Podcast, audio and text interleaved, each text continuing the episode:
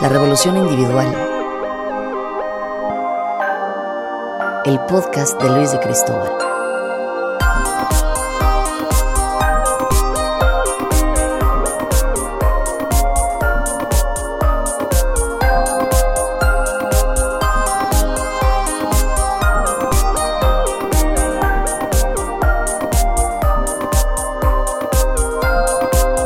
Seamos el cambio que el mundo espera. Soy de todas partes, pero no me siento de ningún lado. Amo la soledad, pero la soledad me duele, me abrasa. Siento que nací para hacer grandes cosas, pero hay un pequeño hijo de puta dentro de mí que me dice que no valgo para nada. Tengo mucho amor que dar y recibir, pero salgo corriendo cuando alguien se acerca. Soy leal a mis amigos, pero me meto en una pequeña burbuja cuando tengo un problema. Creo en la utopía de la paz y de la conciencia, pero a veces me puede la ira, la arrogancia, la soberbia. Me fascina aprender de todo, pero a veces siento que ya lo sé todo. Sé aprender del pasado, pero a veces me arrepiento de lo que no hice y también de lo que hice. Me ilusiona el futuro, pero a veces lo temo con pánico. Amo gozar del momento presente, pero constantemente olvido vivir en el ahora, en el presente. Tengo huevos para revolucionar mi vida una vez tras otra, pero me vencen las pequeñas tonterías cotidianas. Puedo hablar a mil personas en un escenario, pero me siento el mayor idiota del mundo hablándole a una cámara. Sueño con recibir la abundancia, pero siento que no lo merezco. Soy alegre y sonriente, pero a veces me inunda una tristeza que no sé cómo explicar. Tengo un millón de cosas que decirle al mundo, pero me escondo para que nadie vea mis miserias. Llego con excelencia al 90% de cada proyecto y procrastino en el 10% restante. Para los fresas, para los pijos, soy un bohemio, un hippie, pero para los hippies y los bohemios soy un fresa, un pijo. Soy el español en México y el mexicano en España. Me hice un test de ADN buscando mis raíces celtas del norte de Europa y descubrí que tan solo era mediterráneo. Me siento abandonado emocionalmente y seguramente lo merezco, pero eso no significa que no me duela. Creía haber alcanzado la maestría en la vida, pero entonces me di cuenta que era solo un aprendiz. Soy adicto a lo nuevo, soy inconsistente y soy fatalista, pero soy innovador, resiliente y optimista. Lanzo decenas de proyectos con ilusión, pero siento cada día que la vida ya se acabó, que lo bueno ya pasó Siento los sentimientos de lo demás, la energía de los lugares. Soy congruente en mi incongruencia, valiente en mi cobardía y caballero en mi desmadre. Soy Luis de Cristóbal y esto es... La Revolución Individual, el podcast de Luis de Cristóbal. Seamos el cambio que el mundo espera. Soy Luis de Cristóbal, esto es el inicio del podcast de la Revolución Individual y lo que acabo de hacer ha sido desnudarme, no físicamente, sino emocionalmente. Y no creas que me estás viendo que esto me está resultando sencillo. De hecho, esto es algo que llevo pensando hacer mucho tiempo. Y ese pequeño gran hijo de puta que tengo dentro me lleva diciendo mucho tiempo que no lo haga, que nadie lo va a escuchar y que a nadie le importa. Y que si alguien lo escucha, solo le va a servir para decirme, estás haciendo el ridículo. Así que tú, que también tienes esos miedos, créeme que en este momento te entiendo como en ningún otro. ¿Por qué nace este podcast de la revolución individual? La revolución individual, que es el título también de mi libro, es un proceso que yo he tenido en el que me han inspirado muchas personas que han tenido su propia revolución individual. Por este podcast, por esta sala, van a pasar personas de gran éxito, en sus facetas de la vida, en facetas como el arte, como el periodismo, movimientos sociales, la moda, pero no nos van a hablar de sus éxitos, nos van a hablar de esos miedos, de esa primera vez que se subieron a un escenario, de ese momento en el que creían que no podía, como me siento yo ahora mismo y como me pasa en muchos momentos de la vida. Yo nací hace más de 30 años, pero menos de 40 en España, en una familia de clase media, de Castilla, de un lugar en el que pues aprendemos que todos somos más o menos iguales, pero que destacar no está bien visto. Los castellanos, los españoles, nos cuesta mucho, mucho, mucho, mucho hablar de emociones, sacar esos trapos sucios. Creo que esa es nuestra gran faceta aprender. Cuando llegué a vivir a México hace unos años, aprendí por primera vez en mi vida lo que significaba el apapacho. Creo que es uno de los motivos por los que me gusta tanto vivir en México. Ese encuentro social, esa manera de vivir, ese mi casa es tu casa, es esa manera única del mexicano de hacer sentir, ¿no? Ese latino.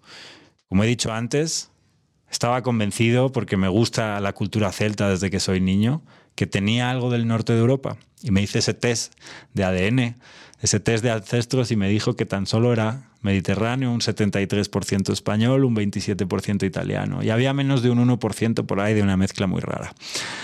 El caso es que eh, toda la vida me compré un modelo que no iba conmigo. Estudié una carrera que realmente no quería estudiar. Soy economista, empecé mi carrera en el mundo financiero, de hecho con 20 años emprendí. Y como me gusta decir, si pensamos, hacemos y decimos de maneras diferentes, las consecuencias suelen ser pobreza, infelicidad o enfermedad. Yo he sido muy infeliz y he tenido muchas enfermedades. He tenido mucho éxito, entre comillas, a nivel laboral desde muy temprano, en ese emprendimiento, después estuve trabajando en banca, pero no era feliz. Afortunadamente tengo un motor interno que me lleva a la búsqueda. He buscado, he cambiado de ciudad, he vivido en varios lugares, lleno de miedo, pero sabiendo que había que seguir ese camino. No sabía por qué. Eso me llevó a vivir en el norte de España, me llevó a Berlín, me llevó a Milán, me llevó a Boston.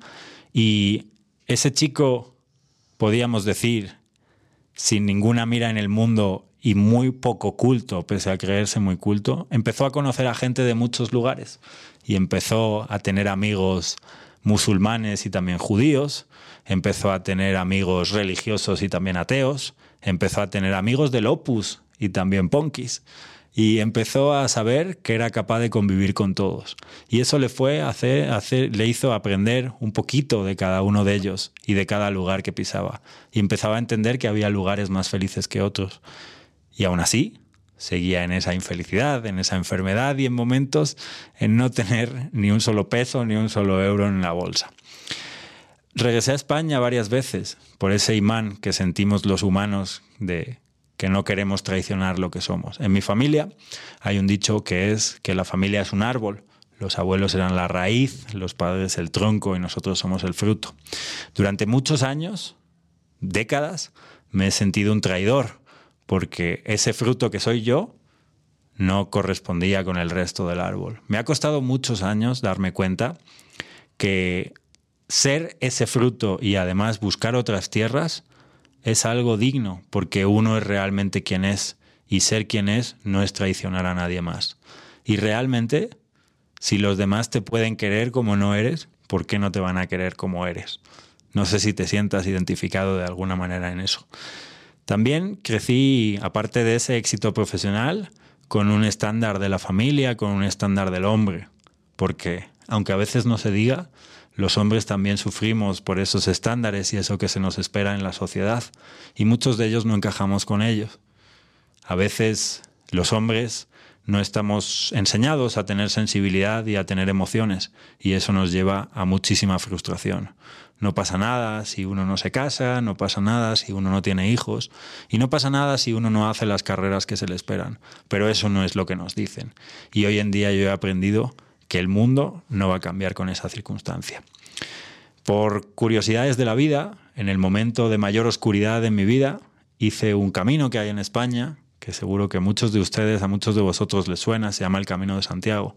El Camino de Santiago es un camino medieval que tenía su origen, era un origen religioso, espiritual, en realidad bueno, aunque no amerite contarlo ahora, era una búsqueda de guerreros cristianos para los momentos de las cruzadas. Pero ese camino que se convirtió en religioso llevó a que se hicieran cientos de caminos a Santiago. El más popular es el camino francés, pero hay caminos que salen desde Noruega, desde Dinamarca, desde Francia, desde Inglaterra, desde el sur de España, desde Portugal, desde todas partes. Siglos después, ese camino es un camino que muchas personas lo hacen con un objetivo deportivo, otras con ese objetivo religioso, turístico y algunos que no sabemos por qué lo hacemos, pero en realidad es esa búsqueda de un camino interior en el año 2014, durante unos cuantos días y las rodillas muy inflamadas de caminar más de 30 kilómetros todos los días, llegué a Santiago Cuando llegas hay una catedral imponente que miras hacia arriba y me puse a llorar, porque sí, los hombres también lloramos. Y pensé en ese momento que era el momento de revolucionar mi vida y de irme a otro lugar. Y llámalo destino, llámalo coincidencia, tres meses después estaba viviendo en la Ciudad de México, sin tener prácticamente ninguna conexión con ella. Llegué a México y aprendí muchas cosas de la sociedad y también tuve un choque cultural enorme. Mi proyecto con el que venía fue un auténtico fracaso porque no fui capaz de adaptarme a las formas y a los tiempos, a la culturalidad mexicana. Por fortuna he tenido grandes maestros, grandes mentores en mi vida y uno de ellos me explicó por qué debía quedarme, pese a cerrar la empresa, pese a fracasar. Y me quedé en México y aprendí a conocerme y aprendí a estar solo. Y aprendí a pasar los domingos con mi música y mi lectura solo. Aprendí a subir montañas y aprendí a escuchar la naturaleza. Y en ese momento fue cuando empecé a bajar a los infiernos, a bajar a los miedos, a enfrentar todo eso que había estado huyendo, viajando, corriendo, siempre lleno de gente, para no enfrentarme a esa conversación conmigo mismo. Cuando empecé a tener esa conversación conmigo mismo, primero daba mucho miedo. Esos dragones, esos fantasmas, ese ego, da mucho miedo enfrentarlo. Pero hay un momento dado en el que la lucha cesa y pasas a abrazar y te das cuenta que ese dragón y que ese fantasma tienen tanto miedo como tú, porque eres tú mismo.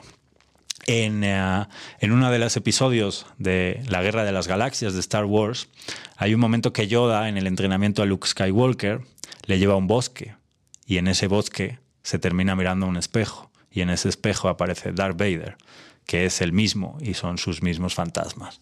Y ese es ese camino interior que yo quiero que todas esas personas que pasen por este estudio, por esta cámara y por este micrófono nos cuenten.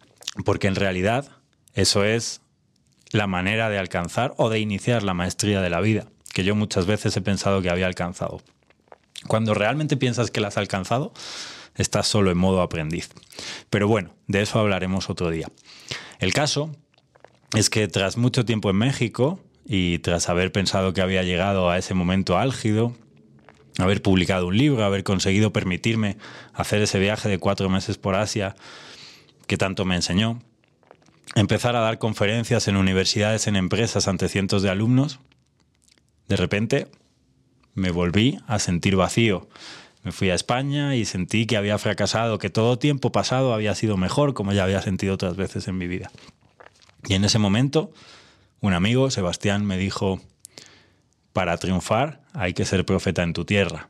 Pasé desde el año 2018 hasta el año 2022 en Madrid y me costó mucho, me costó mucho volver a adaptarme a la cultura española, a la cultura castellana, porque como he dicho antes, soy el español en México, el mexicano en España, y eso a veces es muy complicado. Todos los que me están escuchando, que viven fuera de donde han nacido, creo que me entienden de alguna manera.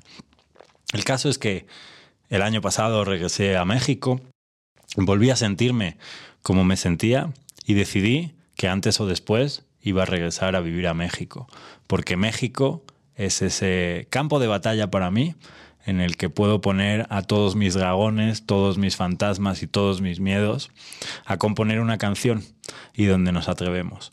Porque hay una cosa que hemos aprendido, yo creo, todos en los dos últimos años, y es que el mañana no nos lo asegura nadie. Y si hay algo de lo que yo me arrepiento en la vida, generalmente es de lo que no he hecho y nunca de lo que he hecho. Así que aquí estoy, enfrentando mis miedos, mis miserias y a ese pequeño cabrón que me dice, tú no puedes, tú no debes, estás haciendo el ridículo, para aquí, con esta angustia que tengo en el pecho y esta mano que siento que me ahoga el cuello, decirle al mundo que hay personas que aunque parezca que tienen mucho éxito, en realidad han encontrado el éxito en estos momentos difíciles y en traicionar a ese pequeño hijo de puta, a sus fantasmas y a sus demonios y decirle, no me importa si ustedes creen que no puedo, porque yo lo voy a intentar. Aunque en realidad Yoda decía, hazlo o no lo hagas, pero no lo intentes. Es decir, vamos con todo en la vida. La Revolución Individual, el podcast de Luis de Cristóbal. Seamos el cambio que el mundo espera. En esta primera temporada vamos a tener 11 capítulos o 10 más esta introducción y vamos a tener a 10 invitados increíbles que nos van a contar cómo han llegado al éxito a través de la superación del miedo, las frustraciones, los vínculos familiares, los cánones sociales y cómo han conseguido transmutar, hoy en día inspiran y generan cambio. Al igual que he dicho en mi intro que todo es contraste en mí mismo, creo que vivo hoy en día en una de las ciudades con más contraste del mundo. La Ciudad de México es esa jungla de asfalto llena de oasis de paz y de tranquilidad. Creo que es un claro ejemplo de cómo es el mexicano, de cómo es el latino y en realidad cómo somos también los mediterráneos, ¿no? Somos gente de extremos. Gracias a los extremos, en mi vida he aprendido un valor fundamental, que es la templanza. Cuando no estamos templados, estamos muy tensos y nada funciona. Yo creo que la Ciudad de México nos pone a prueba todos los días para buscar esos oasis en la locura. Soy Luis de Cristóbal y pese a que no me gusta identificarme con mi profesión, soy economista, soy, tengo una maestría en comercio internacional, un máster en comercio internacional y he trabajado en múltiples sectores porque me he reinventado y reciclado muchas veces. He trabajado en banca, he trabajado en fondos de inversión, he trabajado muchísimo tiempo como emprendedor, pero también como asesor y mentor de emprendedores. He sido una persona que ha ayudado en certámenes de emprendimiento como Startup Weekend, en fondos de inversión de diferentes países a hacer que esos proyectos salgan adelante. También soy el director, honroso director del proyecto español Repueblo, Premio Magallanes el Cano de Innovación Social. Em, nuestro objetivo es la búsqueda del desarrollo de los territorios rurales a través del emprendimiento y la innovación. Ah, además, soy autor del libro La Revolución Individual, de venta en todos los países de habla hispana, y he dado conferencias en diferentes países con organismos como USAID, Martin Luther King University, la, Asociación de Universidades de América Latina, o en Startup Weekend o Fuck Up Nights. En el año 2016, cuando parecía tener uno de esos grandes éxitos laborales en mi vida, una desgracia familiar me hizo repensar y hice lo que llevaba mucho tiempo sin atreverme, porque a veces no tenía tiempo y a veces no tenía dinero. Desde niño desde adolescente prácticamente soñaba con hacer un viaje solo por Asia. Así que dejando mi trabajo, regalando y vendiendo todas mis cosas, agarré una mochila y con un peso de entre 5 y 7 kilos, no recuerdo, me fui a Asia. Estuve allí varios meses. Estuve en China, donde estuve prácticamente un mes sin poder hablar con nadie, porque en China casi nadie habla inglés. Y me llevó a un viaje interior muy curioso. De hecho, pues tengo grandes anécdotas en, en, ese viaje.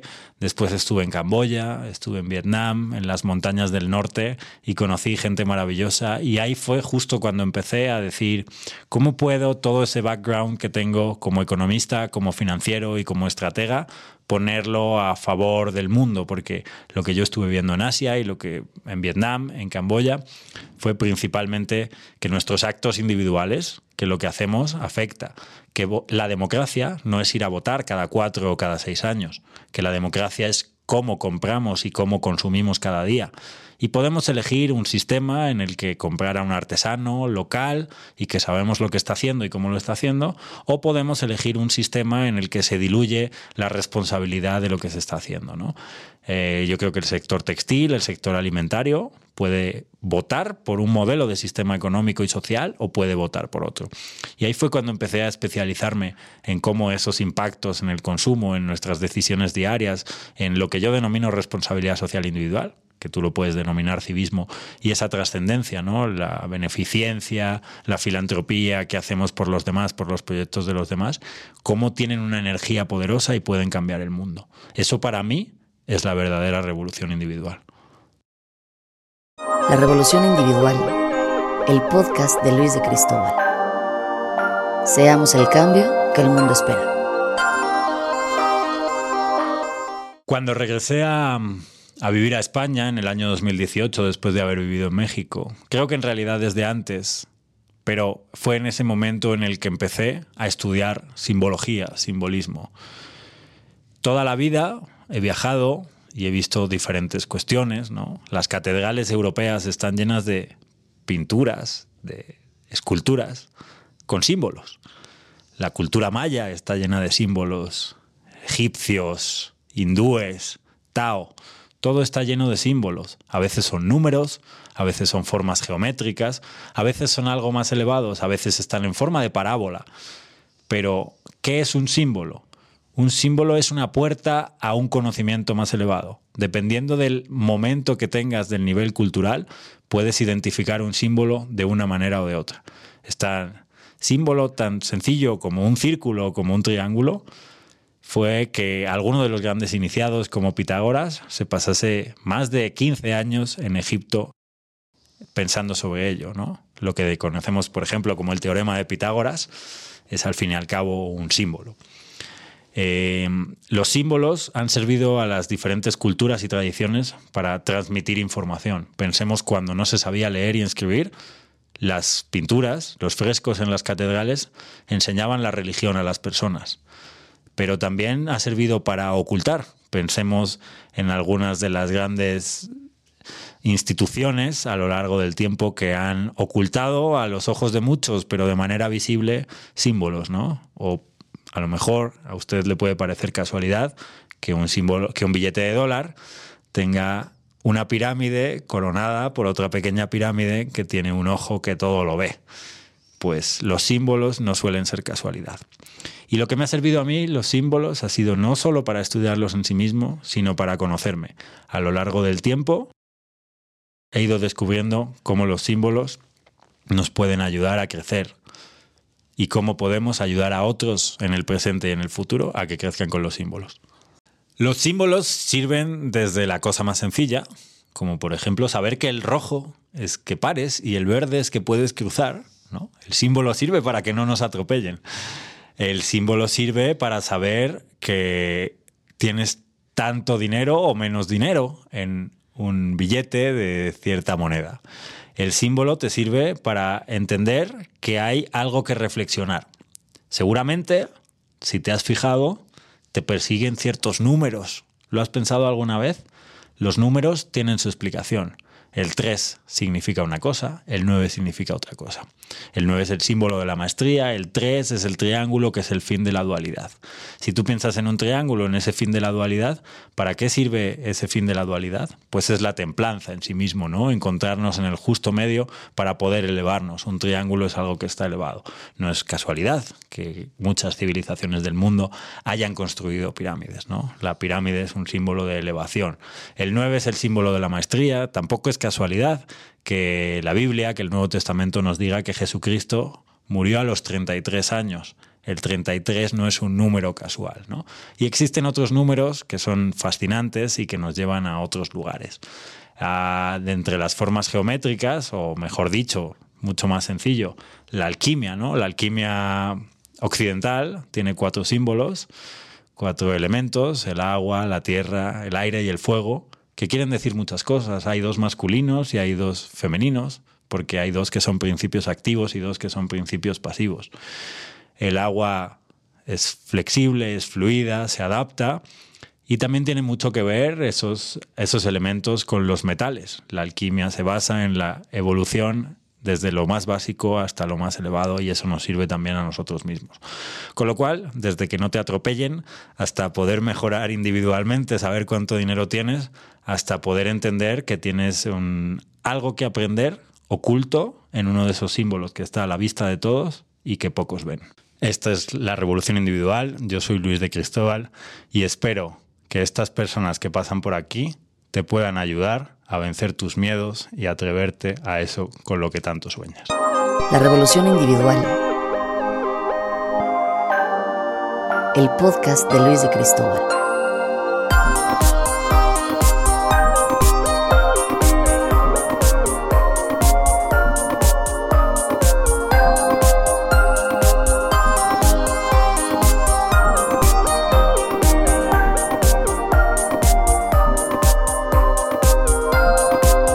Seamos el cambio que el mundo espera.